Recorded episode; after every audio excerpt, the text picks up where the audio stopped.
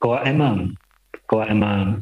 Nyenderu nyenderu tupa, ñandembouvarekue rejareko peteĩ ayvu peteng ojoguereko jare ñache'õ ñandereve tove tobe peteĩ rupi ñandekuai peteĩ ñachyrõ e. impona e. e.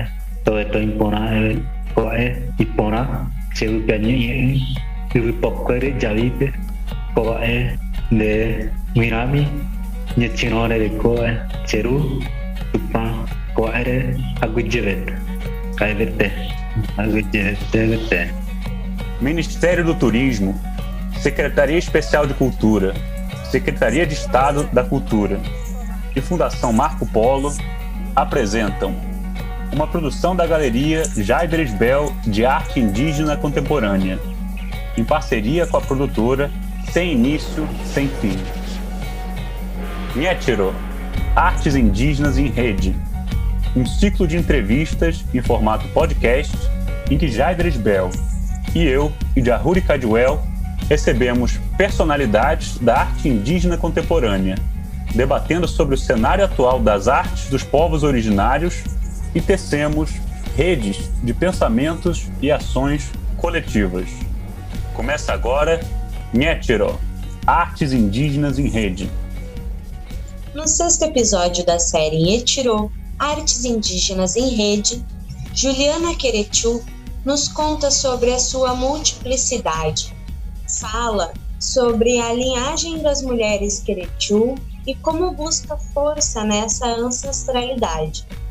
Juliana comenta sobre o autoconhecimento e o reconhecimento da arte na cosmovisão guarani, sua ligação direta com o sentimento e com a memória e suas diversas formas de expressão. Começa agora o episódio A Força das Mulheres Queretu. Bom dia, boa tarde, boa noite. Sejam todos bem-vindos a mais um Inhetiro, conversa com artistas indígenas em rede. Eu sou o Jahuri Cadwell e no programa de hoje a gente tem a alegria de conversar com a cacica, com a artista, a professora Juliana Querechu. A Juliana mora na Tequataquatã, uma aldeia é, na ilha da, da Cutinga, no Paraná. E a gente está aqui conversando com ela. Ela está aqui diante de uma opã, de uma casinha de reza, na aldeia dela. É... Juliana, você quer se apresentar para os nossos ouvintes? É a ordem aí também, né? Que é bom dia, boa tarde, boa noite. é, eu sou a Juliana Querichu, muitos me conhecem por Ju Querichu, Querichu simplesmente, mas assim, uh, eu sou cacique já há dois anos e seis meses. A gente, junto com a minha família, o marido e o pessoal, a gente construiu uma aldeia já há dois anos e seis meses. Estamos nessa aldeia que é a Tequata Quatê. Sou professora, sou artesã, uh, sou contadora de história, faço palestras, pinto, canto, danço. Então, sou múltipla, né? Eu falo que a Queretia é múltipla. Então, assim, é, para uma para um mundo que a gente vive hoje também acho que é muito importante a gente olhar para os ser múltiplos né hoje assim então eu procuro estar sempre buscando né essa essa renovação né que isso começa sempre dentro da gente. Procuro sempre trabalhar a questão não só física especialmente a questão do, da, da mental espiritualidade também sou parteira. E assim a gente vai aprendendo um pouquinho, né, do que a nossa ancestralidade também nos proporciona, né, nos traz, nos, nos conecta. E o momento que, que a gente vive é o momento que foi nos proporcionado, né? Então a gente tira o melhor de cada momento. Então eu sou essa querida múltipla. Maravilha, Juliana.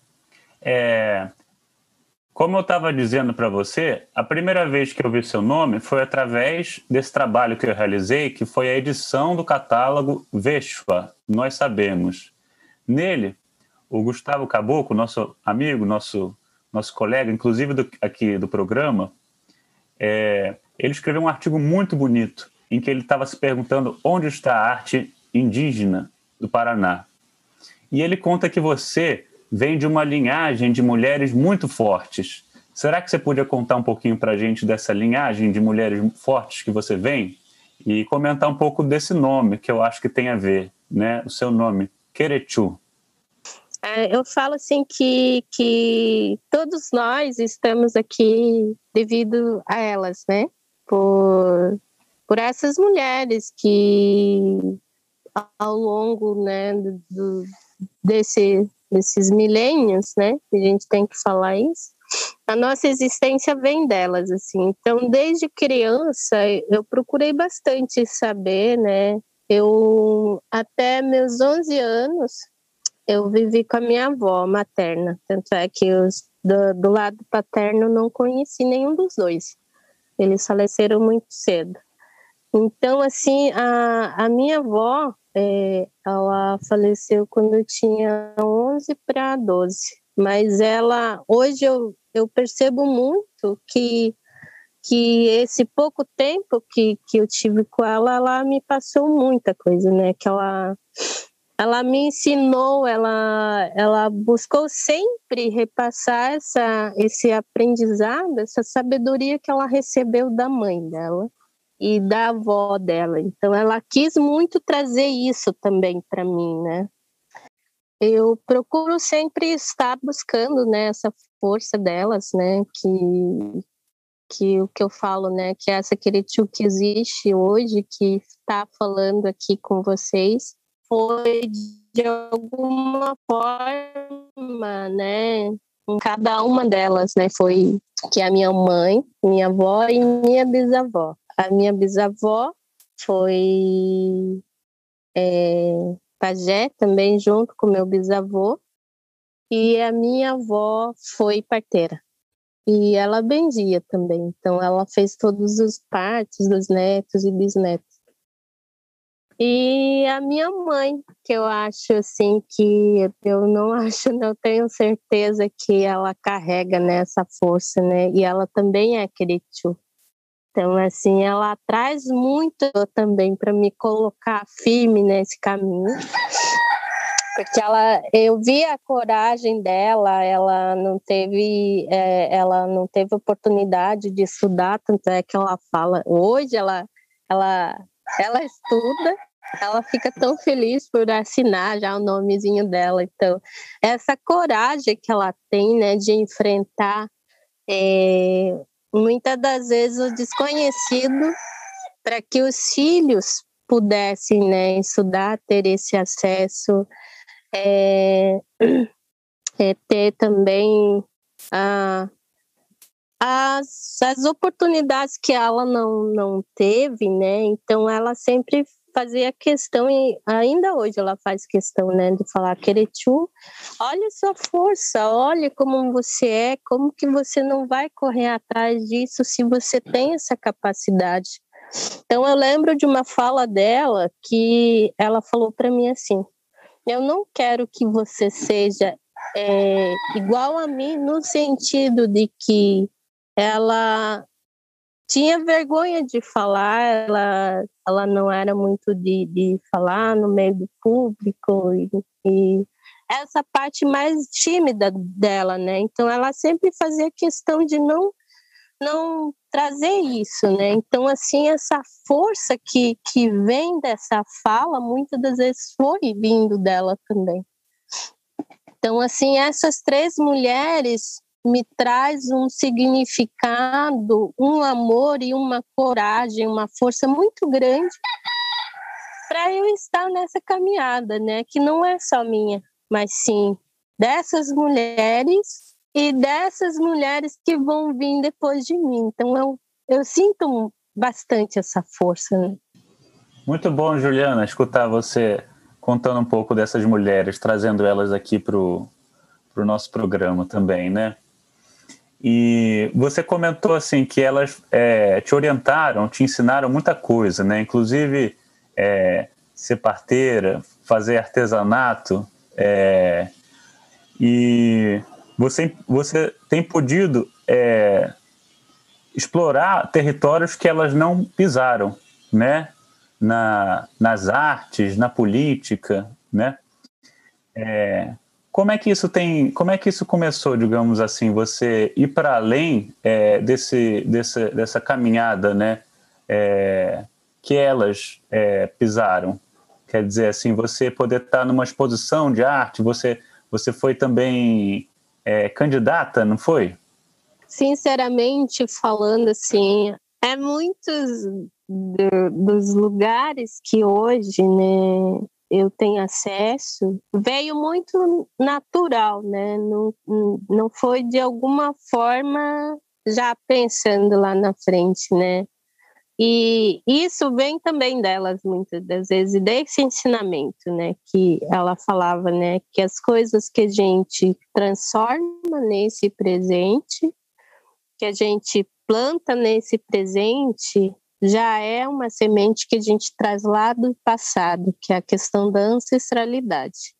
Quando você traz essa semente da ancestralidade, você planta aqui, você não vai pensar primeiramente de como que a planta vai ficar depois que ela cresce, mas você vai observar, você vai cuidar, você vai dar amor para essa semente que você plantou. Então, esse cuidado aqui no presente que vai te dar a oportunidade de você, de alguma forma, ter esse vislumbre, né, que é do, do futuro.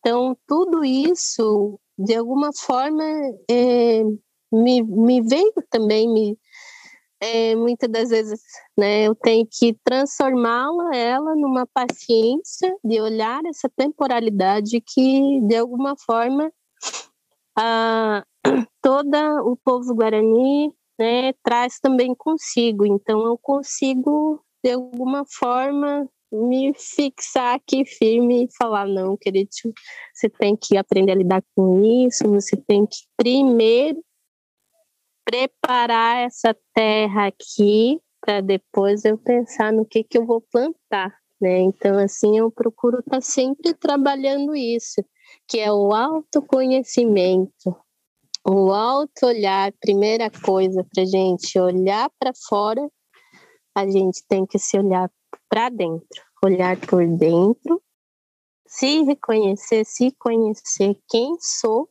para depois olhar para fora e reconhecer essas pessoas que estão, né, vindo, indo e voltando nessa caminhada que é a ancestralidade. Que lindo, Querechu.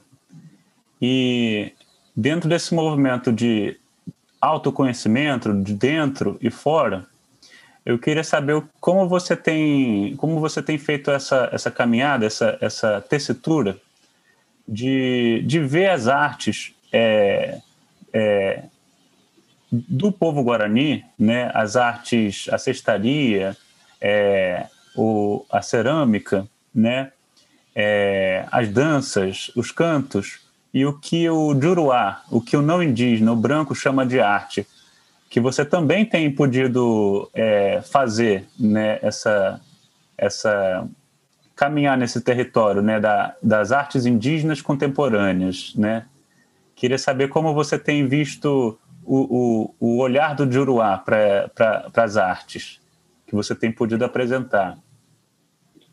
Sim, sim. Várias vezes eu, eu procuro, sim, buscar né, esse olhar, né? Ah, teve um, um vídeo que, que a gente gravou até com, junto com outros é, artistas indígenas aqui do estado do Paraná, junto com o Gustavo Caboclo. Eu pensei vários dias, fiquei sentado, né? O que é né, a arte contemporânea, do que é a arte, do que é essa visão né, de arte para nós e com algumas das experiências que eu tive, o que é essa arte para os não indígenas. a arte para indígena, ela é uma expressão, ela é uma linha que segue, né, diretamente da questão do sentimento, né, que é o coração, e depois com o pensamento, com as memórias, né? Então são essa linha, essas duas linhas que transforma, né, a, a memória, né, esse amor, essa paciência, esse cuidado, essa sensibilidade que vem do coração e transforma nessa arte, que pode vir em várias formas possíveis. Né? Pode vir numa cestaria, num grafismo que vem numa cestaria, vem toda uma história, uma ancestralidade, um conhecimento milenar que foi passado de várias gerações e está ali em uma forma de um, de um, de um grafismo, numa cestaria, num, num bichinho de madeira, num colar feito de miçanga ou de semente, num grafismo que foi ali que transforma essa arte que é as pinturas corporais que vêm para os grafismos dos colares, pulseiras, brincos. Então, essa forma que a gente reconhece a arte, que a gente se conecta, porque a gente vive todos os dias, né? que é a questão de, de fazer o movimento, né? que é a de transformação, de adaptação, e assim a gente vai cada dia com cada movimento de um pincel, cada movimento de, de uma fala, de, de, de um, numa fibra de taquara que está sendo desfiado, num, quando corta, né, vai vai esculpindo aquela madeira para sair aquele bichinho, porque é uma conexão, né? Nada dali, de alguma forma, está sendo planejada, por exemplo, quando é feito as bichinhos de madeira, né? Então, assim, eu vejo muito que essa transformação é um movimento, né, que de alguma forma a gente vai se conectando e cada artista traz muito isso, essa força, né? E os artistas é, indígenas hoje, contemporâneos, traz muito essa força, né? De muitas das vezes de, de de, de uma forma assim que possa assim acessar e para que essa arte ali, né, que é um conceito arte, saia dessa caixinha que está bem trancadinho ali, né? Então assim é, é esse o modo que eu vejo, né? Muito bom, Juliana. É, é, nesse mesmo artigo que o Gustavo é, escreveu, você falou do Gustavo, né? Eu também comentei nosso parente que também está nesse projeto, em Etiró, ele citou um poema tão bonito que você escreveu. Eu pensei em ler, porque você falou que, na verdade, você escreve poesias. Esse não é o único poema que você já escreveu, né? Você tem escrito.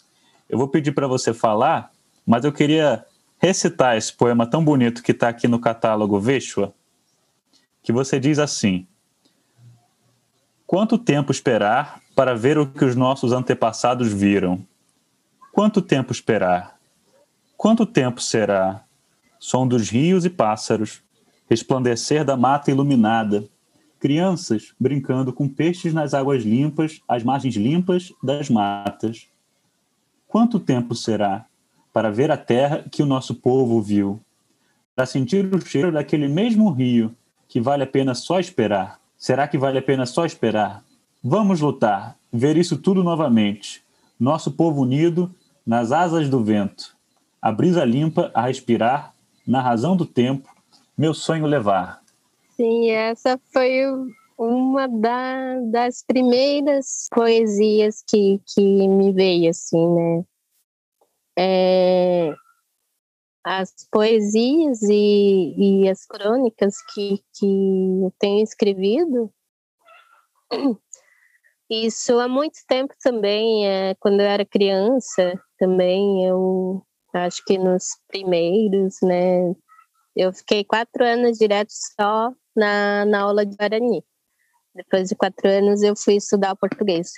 E uma das da, dos livrinhos que mais me chamavam a atenção era aqueles livretozinhos que vinham com poesias. Então isso de alguma forma sou Só que ficou muito tempo parado, né? Então, é, isso, por incrível que pareça, quando a gente começou a construir essa aldeia que eu tô hoje, na frente da casa de reza, que veio de um sonho, é, começou também a vir né, essas, é, essas inspirações, né? Então, daí eu come, comecei a escrever. E essa poesia foi no, numa feira que a gente participou, foi a primeira feira que a aldeia, a Tecoá, participou aqui no município de Paranaguá, que é a feira né, de, do meio ambiente. E a gente estava lá, a gente levou toda a, os artesanatos, a gente falou né, da, da questão né, da proteção do meio ambiente, da da forma né, que a gente cuida, da mesma forma que a gente depende né, da, da, daquela matéria-prima para fazer. Então, se a gente depende, a gente tem que cuidá-la sempre para a gente sempre ter. E eu estava sentada nesse, né, nesse stand, que foi uma das maiores estandes que a gente teve, até da feira toda, o nosso foi o maior, porque tinha bastante coisa, super bonita. Eu estava sentada, e quando estava sentada no chão, de uma hora para outra veio aquele monte de criança e monte de criança e começaram a perguntar de um monte de coisa e naquele momento me deu um estalo, assim. E daí eu falei, até tinha um amigo que estava comigo, daí eu falei, é, Lara, me passa um, um, Você tem um papel? Daí ele falou, como o papel essa hora, querido? Você não tá vendo esse monte de gente? Daí eu falei, não, tem que arrumar um papel, papel. Daí ele conseguiu arrumar um papel em branco e acho que naquele momento só tinha um, um, um lápis de cor. Daí eu falei, Tra traz isso mesmo, já vai. Eu comecei a escrever e veio toda essa poesia de uma vez só. Terminei de escrever, eu deixei ela do ladinho, e quando as crianças foram embora, que foi aquela loucura, daí eu falei, nossa, veio umas coisas muito muito fortes, né? Daí eu comecei a falar com meu amigo, eu mostrei para ele, ele olhou, olhou para minha cara e Critio, me ensina esse poder que você tem de se concentrar no momento mais agitado, mais barulhento da vida que eu tive você escreveu uma poesia. Daí eu olhei, eu li de novo, li de novo, daí eu falei, é, não é que foi uma poesia mesmo? Daí que veio, né, esse de alguma forma eu falo que são recados, né? São são conexões que eu, eu tenho numa fala, numa conversa, naquele momento que eu consigo acessar também, né? Aquela energia. Então, assim, eu falo que é, eu consigo ter esse acesso, né?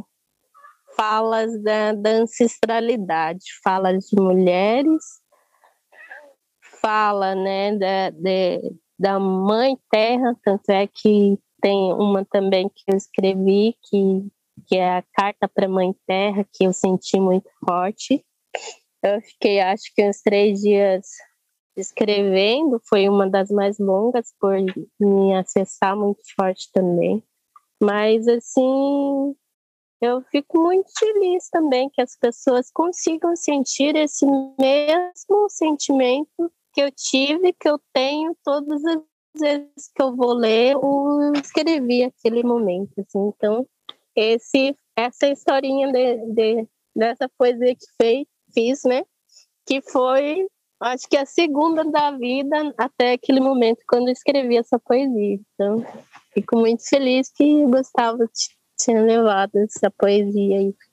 Eu fico muito feliz, eu acho que todos os leitores, os ouvintes vão ficar felizes também de poder conhecer mais das suas palavras, Juliana. E, e tomara que esse, esse, esse seja só um, um início de você continuar escrevendo muitas poesias bonitas. Eu acho muito bonito de como é, você estava comentando, né, que a arte indígena, é, na sua visão, carrega muito essa ancestralidade, né? E, e, a gente falando um pouco da sua poesia, da sua motivação, né, para escrever, é muito, foi muito bonito de escutar, né? Isso na sua criação, né, na sua invenção. É, outro projeto que eu vi que você estava participando, eu queria poder, é, que eu queria que você pudesse comentar um pouquinho dele. É um projeto chamado Chondaria. É, é assim? Né? Eu sei que Chondaro é, é o guerreiro, né? Guarani Boiá, Guarani.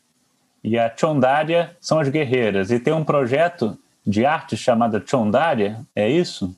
Sim, sim. Esse foi também depois que a gente se mudou para cá, para T4 Foi o primeiro dos do, o primeiro, né, que traz muito é, esses sentimentos, né, de quem sou, quem estou olhando, né, trabalhar muito foi com a, a Bruna Kamarowski, que ela é fotógrafa, e eu tinha pintado uma tela bem grande, que até essa tela tá na, na, no Musa, né, ali na, que é do, do, na exposição Netos de Macunaí, junto com o Gustavo também.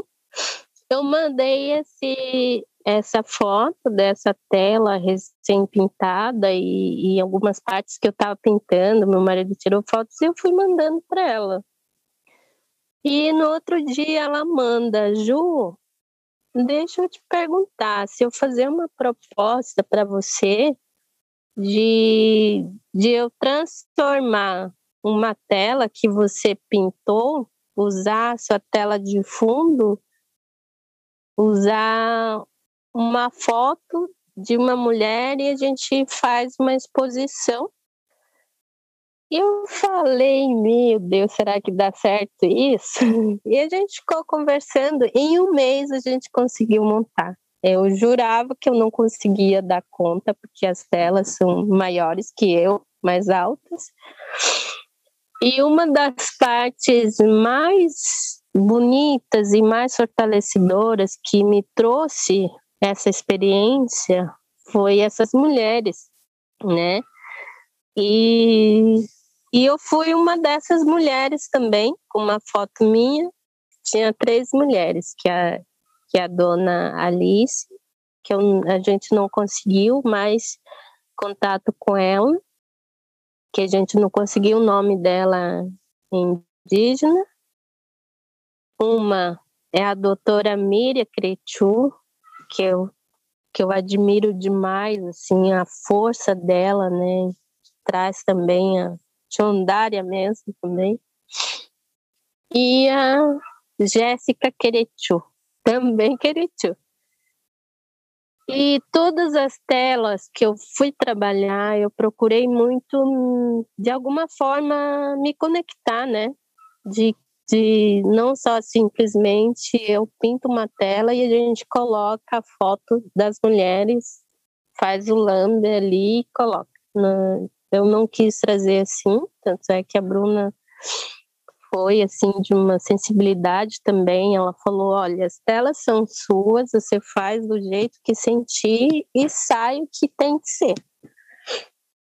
E uma das coisas que me trouxe esse fortalecimento, né, esse, esse auto-olhar também para esse reconhecer, né, foi estudando elas, essas mulheres, essas tiondárias, né, o, a, o meu marido tinha conhecido a Dona Alice num, num, numa ocupação que foi, aconteceu ali na frente do palácio ali na, em Curitiba, que fizeram acampamento, e a dona Alice, e todos sabem que o inverno de Curitiba é extremamente forte, né? E com uma certa idade, já com cabelos grisalhos, ela estava lá no acampamento sozinha. Daí é, ele até tirou uma foto junto com ela e falou bem assim: Nossa, eu conheci uma Tidarui, que é vó, né? A gente chama de os mais velhos de Tidarui, né? De avó. E ele contou um pouquinho dessa fala, dessa conversa que teve com ela e fala bem assim, que ela falou para ele. Daí ele foi perguntar: Nossa, por que que você tá aqui, Tidari, né? Tá muito frio. É, os teus netos podiam vir, né? Daí ela falou bem assim: Eu já tenho essa certa idade, eu sei que não tenho tanta força como eu tinha antes, mas enquanto eu conseguir andar, enquanto eu conseguir ter força para estar com vocês, eu estarei. Por quê? Porque eu tenho que passar esses ensinamentos para os meus netos, para os meus netos saberem como que é uma luta. Senão, o que que eu vou passar para eles? E aquilo me acessou de uma força muito grande, assim. Então, cada pessoa que ia nessa tela, eu comecei a, a me conectar, a buscar quem são elas, né? Então, essa exposição me trouxe uma força gigantesca, né, do que era, né, a Chondária, do que é ser mulher, do que é o feminino, né?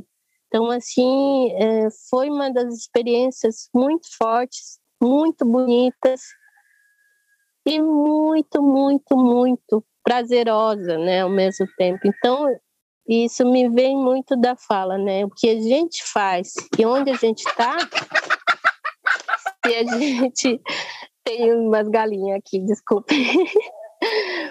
Se a gente estiver nesse lugar e a gente está fazendo o que te faz bem, o que te faz sentir essa conexão, é porque a gente está no lugar certo, a gente está fazendo a coisa certa. Então, assim, quando a gente terminou essa exposição, eu senti um, um orgulho muito grande de eu ter a oportunidade de pintar uma tela para que a imagem daquela Tchandária, daquela mulher forte, que tem toda uma história, que tem todo um, um, um caminho que ela fez para estar tá ali, eu falei, é um orgulho muito grande, né, de estar de alguma forma contribuir através dessa pintura que eu fiz para que os não indígenas e os indígenas possam saber mais um pouquinho dessas mulheres, né? Então, a, a exposição de Ondárias me trouxe muito também esse, essa força, né? Esse reconhecimento também de que, ah, eu tenho capacidade sim, eu tenho essa força sim. E sei onde acessá-las também. Muito lindo, é, Juliana, você trazer para a gente aí na, na frente dessa, dessa OPAN, da sua Tequá, Taquatã, tantas outras Querechus, é, Chondárias, é, Tchejaroi, né? As, as mulheres, né? As anciãs também, que desde o início você está falando que te inspiram tanto, né? Que através do qual você faz essa, você sente essa conexão, fazendo uma poesia, pintando uma tela, né? Foi muito bonito poder escutar você aqui. É... Mas então a Chondária, esse, essa exposição, foi a sua primeira exposição de, de, de arte que você participou? Sim, foi a primeira. Foi onde eu senti mesmo. E depois você participou de outras. Eu sei pelo menos que você participou dessa da própria Vexo, nós sabemos, né, a exposição de artes na Pinacoteca. Também teve outros é, territórios assim de Uruá, de artes que você participou? Essa é da Pinacoteca e a da, do Musa, né, que fica aqui. É o museu que fica na, na, na nas instalações da UFPR, em Curitiba que, que foi junto com, com vários outros artistas também, que uh, o Gustavo Caboclo e o Jaider Esbel fizeram lá e convidou também, tanto é que tinha uma parede gigantesca branca escrita onde está a arte contemporânea do Paraná. Então, assim, a gente foi para lá, foi meu filho também, que ele desenha. E essa tela que eu falei foi para lá. Foi a primeira que a minha tela, essa que eu tinha feito mais por pintar, que eu começo a pintar e vai. E tá lá, assim. Então, são três exposições já que estão, né? Essas pinturas. A primeira é da Tiandária, a da, do Musa, né? Que é os netos de Macunaíma, e agora da Beijo, que está na Pinacoteca, de São Paulo. Que maravilha! É, tomara que venham muitas mais, hein? Como artista, como pintora, como poeta também. É, queria perguntar para você, Juliana, como foi essa experiência é, de estar com o Gustavo, estar com o Jaider, que é inclusive também um parceiro, também um colega desse Nietzsche, e está fazendo esse, levantando essa questão: onde está a arte indígena contemporânea no Paraná? Como foi esse momento assim de, de levantar, tecer junto coletivamente essa questão aí no seu estado? Hum, uma das coisas que eu mais senti assim que é, por eles também já terem uma caminhada aí, né, muito forte, né, muito muito enraizada, né, na questão da ancestralidade também dessa busca constante, né, de que de quem eu sou, de quem somos, né? É, isso também traz com muita força, né? Isso que eu mais senti também deles e isso também nos trouxe, né, de, de alguma forma, essa coragem, né, de falar, não, eu também posso, né. Então, esse convite que eles fizeram, esse, esse abrir, né, desse espaço também, e eles falaram, não, a gente pode, a gente deve, a gente tem que estar tá aqui. Né? Então, assim, traz muito essa força, né, de, de de pertencimento, né? Então, assim, eu admiro muito, né, essa caminhada deles, essa força que eles carregam e desse olhar, né, que nós indígenas sempre trazemos, né, que é a da, da coletividade, né, que não não só pensamos em nós, mas sempre no coletivo, que todas as coisas que nós transformamos também traz esse sentido do coletivo, que nada funciona sozinho.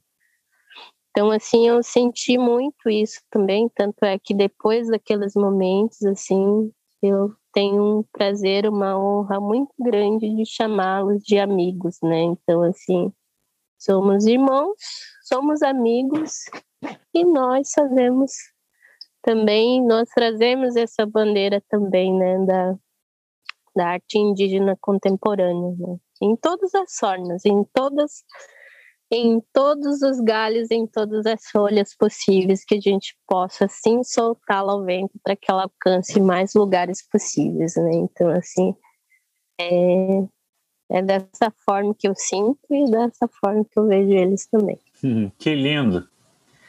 É, muito bom trazer esse, esse momento aqui para o nosso programa, essa lembrança desse momento é, de, da, da, exposição Netos de Macunaíma, porque é bonito ouvir como essa busca pela ancestralidade, né, que tem significados é, um pouco diferentes para cada um, é, vai gerando encontros tão bonitos como esse, né? E espero que eles é, continuem, que a gente continue tecendo esses encontros. É, nesse tema da, da, própria ancestralidade que, você, que aparece é, sempre de novo na sua caminhada de Eguatá, né? É, eu acho muito interessante também essa, essa sua iniciativa de, de ser professora da língua guarani. Né? Você tem é, feito, dado curso de, de língua Guarani Boiá, né? Para o pessoal que está interessado, seja é, indígena ou não, seja de outros povos, seja de Uruá. E eu queria saber um pouquinho de como tem sido essa experiência de, de, de compartilhar é, um pouco do conhecimento né, da, da língua guarani, que eu acho que é uma língua tão bonita, né? Eu acho que é, é também um tema que está presente, né? Quando você está é, fazendo sua poesia, mesmo que seja na língua portuguesa, pode fazer poema em guarani também, né? Mas é, pintando um quadro, fazendo esses encontros, eu acho que a, a, essa você ser uma professora da língua, acho que também é importante, assim, né? Como tem sido isso para você? Sim, sim.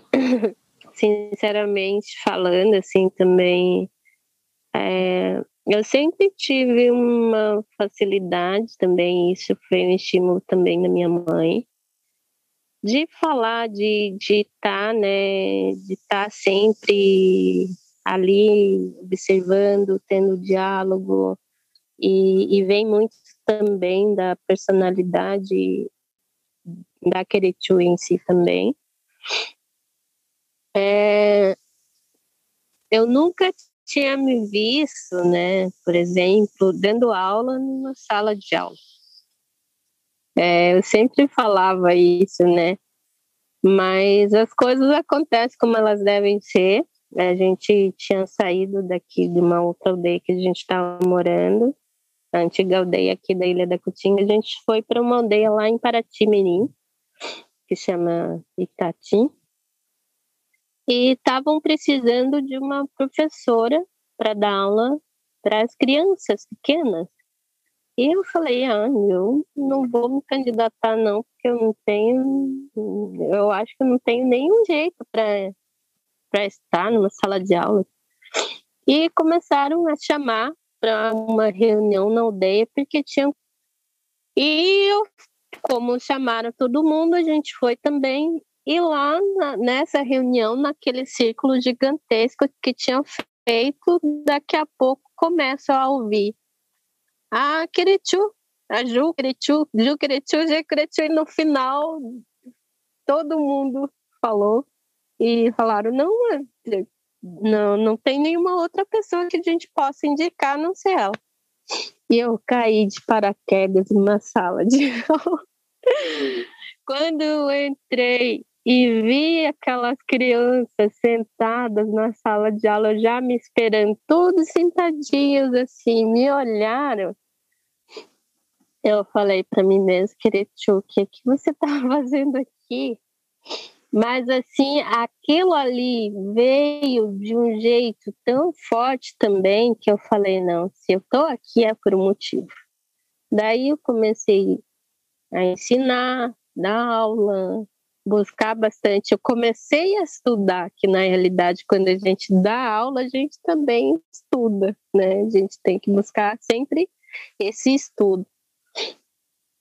Daí começou eu voltei de lá, dei aula lá por quatro anos, dei aula para o segundo ano e dei aula para o sexto e o quarto ano. Voltei para cá, continuei dando aula.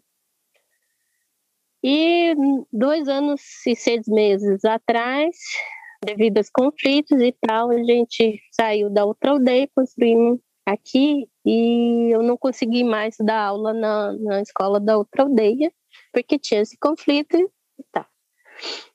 Daí eu comecei a sentir muito forte também do que é ensinar o Guarani, do que é o Guarani, do que é o Buá, né? Então, assim, eu procurei trazer muito esse, esses sentimentos, assim, e eu pensei, eu conversei com o Gustavo, o Gustavo foi um do, do, acho que ele foi o primeiro aluno na minha vida que quis aprender o Guarani e a gente, a gente foi, né? Comecei a, a falar um pouquinho, a ensinar um pouquinho a escrita ali, e aqui a gente foi. Até que a gente se conhece já há uns 10 anos, então já tem uma caminhada aí. E eu conversei com ele e e eu falei, que tal a gente buscar isso? né? Daí falei da, da, da minha ideia, só que eu precisava de alguém também para dar o suporte, como tem essa dificuldade aqui na, na aldeia de questão, né? Eu não tenho notebook, que tem que preparar, tem que ter um, um a questão também de você mostrar escrita e tudo que ia ser feito via online. Daí ele veio com esse suporte e o tanto é que nós dois hoje damos aula mas assim, é, a forma que eu vi, a forma que eu busquei assim também é que de trazer muito a questão da filosofia, a questão da espiritualidade, junto com esse aprendizado da escrita e da fala. Porque que nem eu falei o primeiro dia com esses alunos, a gente não tá, não vai simplesmente aprender a escrita e a fala do jeito didático, mas sim a gente vai se aprofundar, a gente vai aprofundar essas raízes que a gente tem, e o povo brasileiro tem essa raiz aí que tem que procurar aprofundar mais, colocar mais terrinha nessa raiz aí, porque precisa. Então, assim, eu, é, não trazer desse olhar, não, a gente vai aprender lá uma língua indígena e simplesmente vamos.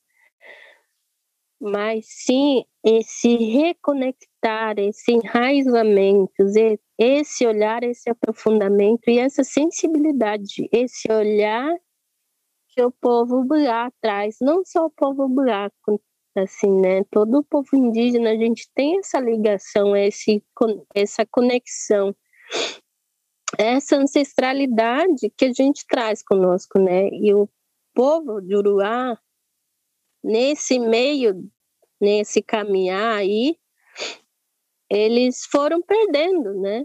Então, muitas das vezes, eles nem reconhecem, eles não se reconhecem, nem sabem de onde são na realidade, né? Então eu quis muito trazer isso e essa conexão. Então, que nem eu sempre falo, a gente aprende junto, né? A gente busca conexão juntos, né? Então esse é um pouquinho das aulas que a gente sempre traz, né? Eu trago sobre a questão da espiritualidade, claro, a gente aprende a escrita e a fala. Mas o principal é que eu falo, vocês vão ser essas pessoas que vão dar continuidade e vão sim falar eu conheço, eu sei como funciona, eu sei como as coisas são e eu sei quem eles são, né? Então essa, né? Então uma das coisas que eu mais busco é mostrar a realidade, mostrar como que a gente do porquê estamos aqui, da nossa existência, da resiliência, da força, da resistência. Então, assim, trazer esse modo de que o povo de Uruá também está nessa luta, também está nesse movimento, também está nessa conexão. Só basta reconhecer de que árvore, de que ancestralidade essa semente pertence, né? Então, assim, a gente sempre fala, né? E tem uma fala que eu compartilho com eles também todas as vezes que a gente tem essa oportunidade, é de que todos nós viemos, todos nós somos sementes dessa grande árvore que é a ancestralidade. De alguma maneira, esse, essa semente daquela árvore da ancestralidade, muitas das vezes o vento leva, águas da, as águas das chuvas levam, os animais levam para um, um outro lugar. Mas quando ela se aprofunda no chão, ela começa a criar raiz, por debaixo dessa terra que a mãe, que a nossa mãe terra, essas raízes começam a procurar essa grande raiz que é da grande árvore da ancestralidade. Então a gente mesmo não sabendo, a gente busca, né, através das nossas raízes e se reconectar com a grande árvore. Então, assim, é, essas aulas, né, esses cursos que a gente tem dado, procuramos bastante buscar isso, né? É muito lindo, Juliana, poder escutar é, essa reflexão é, sua tão sensível sobre a importância não só do ensino da língua, né, mas de como a língua porta toda essa, essa dimensão da espiritualidade. Porque, na verdade, está é, tá sendo interessante é, perceber como você falando da poesia, da arte, da língua, né, a ancestralidade, né, está presente em todo todo momento, né, essas dimensões nossas, né, como você falou, né, você é uma mulher múltipla, mas são dessas múltiplas formas você está é, exercendo uma conexão, né, é, com com as chondárias, com com as querechus, né? É, um, outra, um outro território que eu fiquei surpreso também de estar sabendo da sua, dessa sua multiplicidade é isso que eu, que eu mencionei no início, que você chegou a se candidatar é, vereadora, era isso? É, você também estava estava nessa, nessa caminhada também, inclusive política, né? Política no sentido mais convencional, porque tudo isso também que a gente estava falando também é político, né? Você quer comentar um pouquinho com a gente como foi essa experiência de, de, de se candidatar, fazer campanha, né? Da onde veio essa motivação e como foi é, isso para você? Olha, esses caminhos que aparecem também. É, eu já tinha recebido essa proposta um, não só uma vez, mas eu eu recusei de todas as maneiras. Mas assim, uh, eu senti também, né? E a gente estava aquele processo, aquele começo de um ano e meio por aí, para gente, para mim especificamente, foi bem difícil. Que a gente estava procurando, a gente estava buscando, estava na luta ainda, né, para o reconhecimento da aldeia, buscando né, as necessidades das famílias da aldeia. Então, tudo isso passava por mim e eu tinha que buscar de todas as formas também esse reconhecimento. Daí começou a, a várias outras ajudas também. A gente tem uma rede de apoio, né, solidário da, de vários amigos de todas as áreas possíveis, assim. Daí eu comecei a, a, a pensar de qual forma que eu vou trazer também esse, essa visibilidade para a aldeia, para que a gente possa também reafirmar e afirmar que estamos aqui, que a T4 T ela existe, está forte, está crescendo. Daí, quando eu fui buscar essa ajuda com um amigo que era vereador, e vários outros vereadores aqui no, no município, eu entrei lá na Câmara dos Vereadores, eu saí, olhei de novo, daí eu falei, é, eu acho que é esse caminho, né? Daí foi aos pouquinhos, é, me testando também. Eu acho muito, muito forte, assim, né? mas assim, porque não traz todo aquele modo, né, que a gente aprende a lidar, que é mais para o lado, né, do, da cultura BA, mas eu tive que sair, né, disso, assim, participar das reuniões e, e entender um pouquinho mesmo do que de transformar né, de, de muitas salas que eu estou buscando, né? Foi uma das experiências assim que que eu falo, né, hoje é muito desgastante, muito muito forte, mas ao mesmo tempo me trouxe uma lucidez muito grande também, que hoje eu eu tenho orgulho muito grande e tenho uma admiração muito grande por essas mulheres indígenas que estão aí, né, na política, não é, do Juruá, né, porque a gente tem a nossa política, a gente tem uma forma de, de tratar, de lidar com a política dentro das nossas aldeias, com, com, com, com a gente, né, parentes, mas assim, eu, eu valorizo, eu tenho admiração e tenho muito orgulho dessas mulheres que estão aí, porque não é fácil, é muito complicado. Muitas das vezes eu tive vontade de, de falar, não, aquele tio vai embora, vai desistir. Mas a, a, essa tia também não desiste, né? Então, assim, se eu estou aqui, eu vou fazer. E uma das coisas que eu falo hoje também que um aprendizado que me trouxe é que muitas das vezes a política que é feita hoje, é, se não vier de dentro das aldeias, se não vier de dentro das comunidades tradicionais, se não vier é, das pessoas que estão que conhece, que se reconhece, que estão nesses lugares. Se não vier através dessas pessoas, muito difícil, né?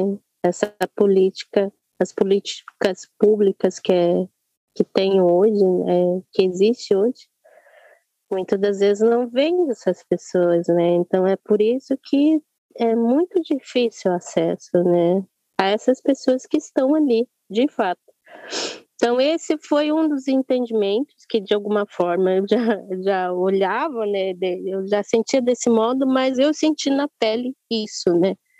Que se a gente for trazer a luta dos povos indígenas, a busca e sempre essa luta pelos direitos, de que ela possa sair da, do papel, né? Na prática, se não vier dos indígenas, é, é, é uma luta perdida, né? Então, assim, isso eu tive um entendimento muito forte, né? Então, assim, isso também me trouxe um, é, dessas múltiplas queretu, também um, uma das importantes lições, né?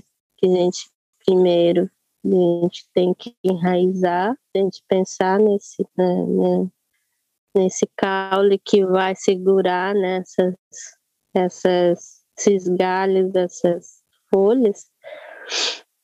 Então, assim, um desses galinhos é a política, né? Então, assim, a gente tem entendimento também que tudo hoje passa pela política, mas sim dessa forma que a gente possa transformar, da gente buscar a sua verdadeira essência, não desse modo totalmente errôneo que é passado hoje sobre a questão da política. Então, a gente faz parte dela, ela faz parte da gente, mas a gente tem que estar sempre trazendo essa política saudável, essa política transformadora para o lado bom, para o lado que tem acesso a todos e todos fazerem parte dela também. Então, esse entendimento para essa queretio múltipla também, esse, esse, galho aí minha foi e eu, eu tenho orgulho também, assim, de, de, de ter um pouquinho desse conhecimento também. É uma árvore maravilhosa, essa múltipla queretu que a gente está ouvindo agora.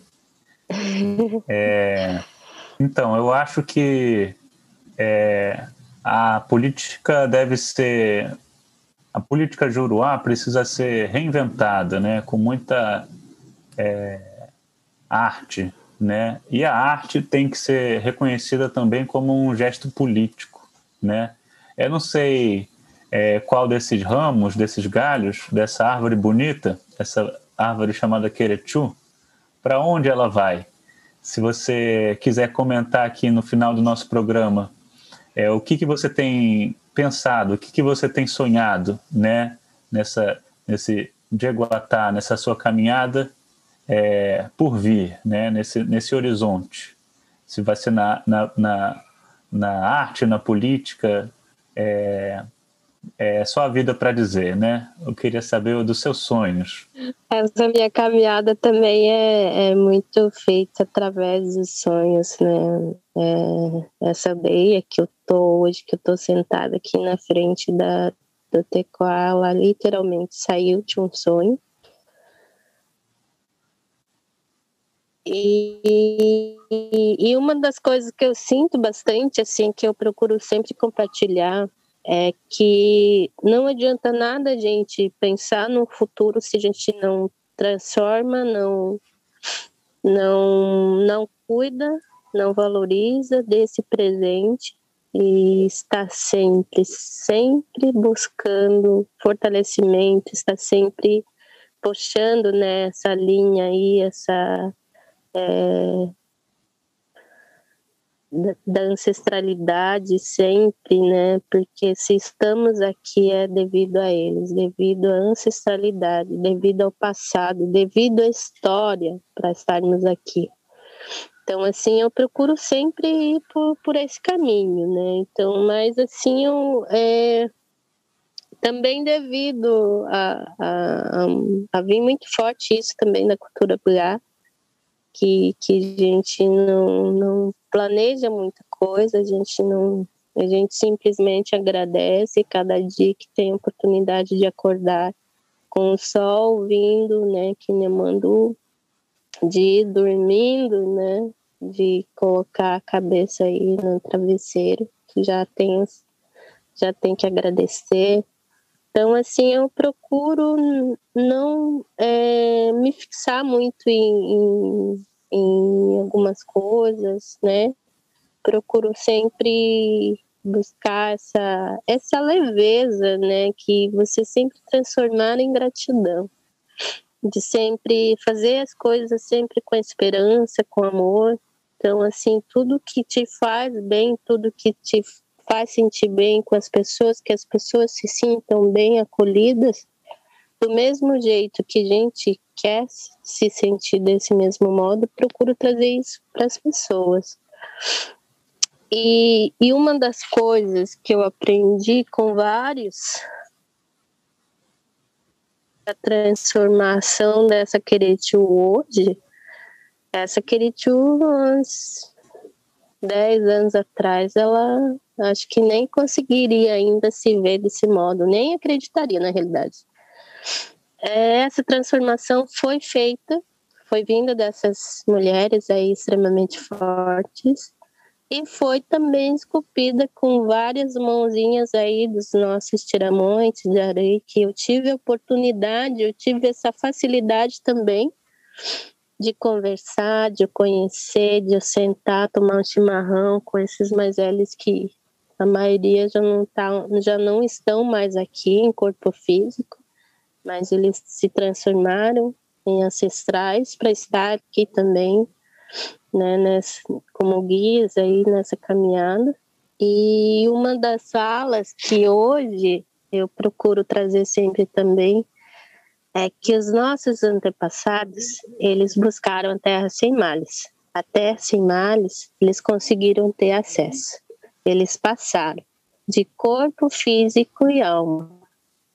E os que ficaram foi para ensinar esse conhecimento, foi para ensinar a questão da espiritualidade, desse fortalecimento que vem deles, mas eles teve uma pergunta que eles fizeram para mim, que ele fez na realidade o seu crimaco, que é o seu Francisco Timóteo que ele falou bem assim: Você quer acessar a Terra sem males, Cristo? Daí eu falei, né? Pensei um pouquinho, daí falei: Quero. Eu procuro. daí ele falou bem assim: Os nossos antepassados foram, eles estão lá sempre nos guiando. Mas sabe por que o mundo tá desse jeito? Porque eles querem acessar a terra sem males em espírito, mas eles não pensam que para a gente acessar a terra sem males, a gente tem que transformar onde a gente está, com quem estamos, em uma terra sem males. Porque o nosso corpo físico está aqui, o nosso espírito ele vai acessar a terra sem males quando deixar esse corpo. Então a gente não tem que estar buscando a terra sem males, mas sim transformar nós, o lugar que estamos, as pessoas no jeito que tratamos, no jeito que queremos ser tratado numa terra sem males. Então isso me ensinou muito, né? Então, quando a gente traz a questão do amor, do afeto, da, da, da busca da sabedoria, a busca da espiritualidade, da ancestralidade, desse amor com tudo e todo, isso é uma terra sem males, ele falou. Então, isso eu procuro sempre compartilhar com as pessoas, né? Então, isso é muito transformador, que muitas das vezes a gente esquece, né? que a gente busca, busca, busca, e na realidade a gente não está pensando no, no, presente, a gente não está fazendo algo para transformar o momento que a gente está tá fazendo e passando, né? Então isso é muito importante, assim, nessa caminhada me ajudou muito e eu procuro sempre compartilhar com mais pessoas ainda para para a gente transformar esse mundo que estamos hoje numa terra sem males que precisamos. Foi um prazer enorme, Queretu, é, escutar a frequência tão bonita é, dos seus sonhos, com tanta sabedoria. Eu queria também agradecer em nome dos nossos ouvintes é, por esse compartilhamento tão bonito de, de histórias e sonhos. Agudjawete. Agudjawete também a todos. Eu fico muito feliz e muito honrada também e agradecida de estar todo mundo aqui, as pessoas que escutam, que possamos sempre buscar, né, essa conexão, esse reconectar, né, com tudo, né, ao nosso redor e assim seguir a caminhada que a caminhada da, da espiritualidade, da ancestralidade, ela não é uma caminhada só, né? É uma caminhada do, do coletivo sempre. Viva! Maravilha! Me tirou é um é, ligado a todo, né? Tanto que seja hoje, nesse momento difícil, né? Como se fosse a gente ficando tudo Nyetirão. Nyetirão que, que liga, representa assim nosso espírito ao espírito de Nyanderu, Nyetirão. É, significa tudo, né? Então essa palavra significa tudo porque Nyetirão por exemplo, a unha tirão é, é muito sagrada, né? Assim, é uma coisa que é conectado com um ao outro. Então, é, esse é